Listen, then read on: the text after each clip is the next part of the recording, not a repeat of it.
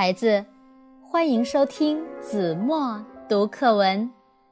今天我要为大家读的是五年级下册第三课《东布拉》，选自《中国民间故事集》新疆卷。相传很久以前，哈萨克族人在一片大森林边上过着游牧生活。森林里有一只身躯庞大、性情凶恶的虾熊，经常出没在草原上，伤害人和牲畜，让人们的生活不得安宁。国王几次派出猎人去伏击这只虾熊，却都没有成功，许多猎人还被这只虾熊咬死了。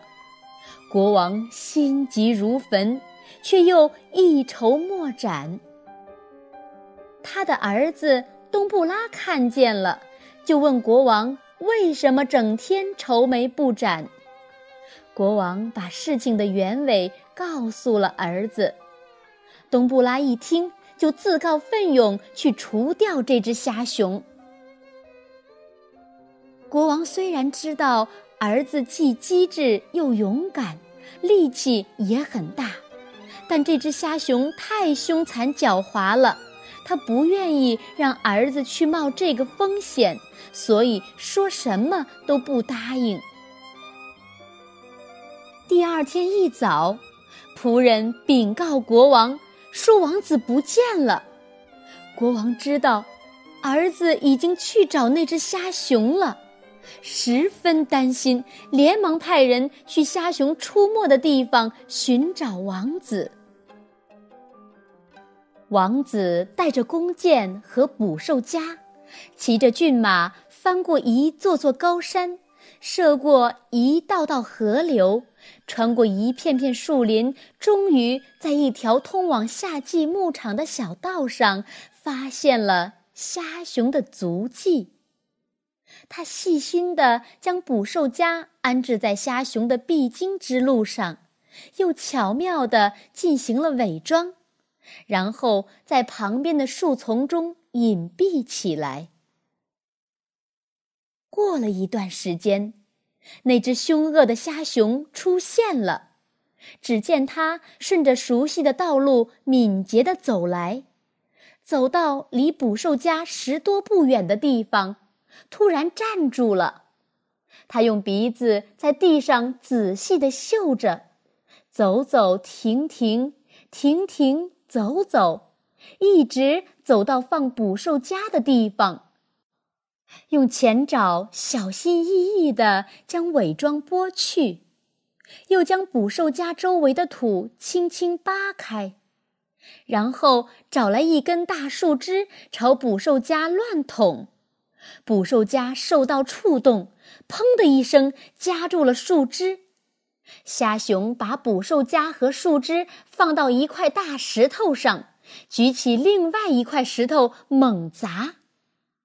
王子在隐蔽处拉满了弓，射出一支利箭，正中虾熊的脖颈。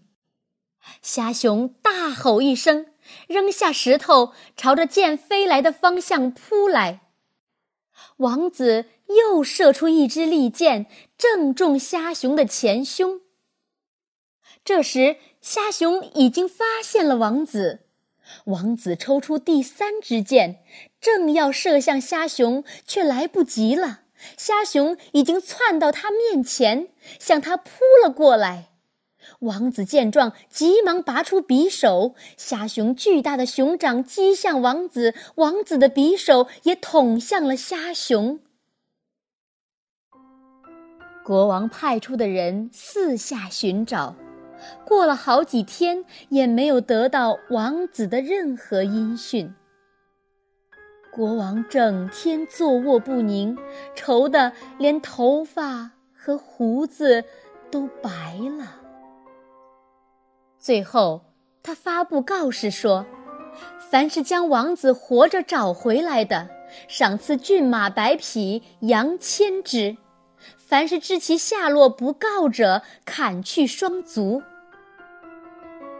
牧民们三五成群地出去寻找，终于在密林深处的一条小道上，发现了王子和虾熊扭在一起的尸体。家把虾熊剁成肉酱，将王子安葬在向阳的山坡上。可是。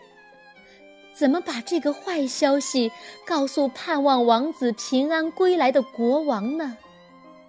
大家冥思苦想，一直没有好办法。最后，一个叫阿肯的老牧民自告奋勇地去见国王。到了王宫，国王焦急地问阿肯：“你知道王子的下落吗？”国王陛下。他知道王子的下落，让他告诉你吧。阿肯说着，拿出一件松木做成的乐器。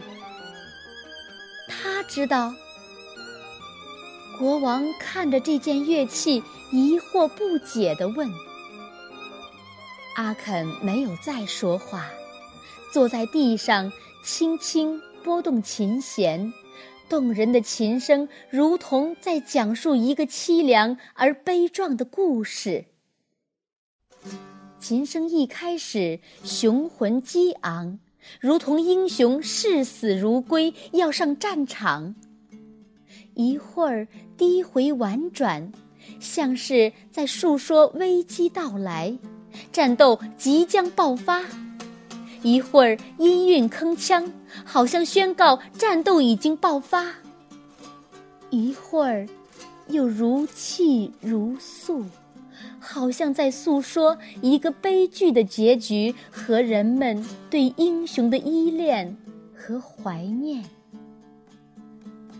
国王听着琴声，明白了事情的经过，不禁泪如雨下。琴声停了，国王仍然沉浸在悲痛之中。过了很久，国王从悲痛中清醒过来。儿子虽然牺牲了，但儿子的英勇，人民对儿子的怀念，让他感到了莫大的安慰。他重赏了阿肯。从此，哈萨克族有了这种弹拨乐器。为了纪念王子，牧民们就用王子的名字给这种乐器命名，叫东布拉，并把使用这种乐器的艺人或歌手叫做阿肯。好了，孩子，感谢您收听子墨读课文，我们下期节目再见。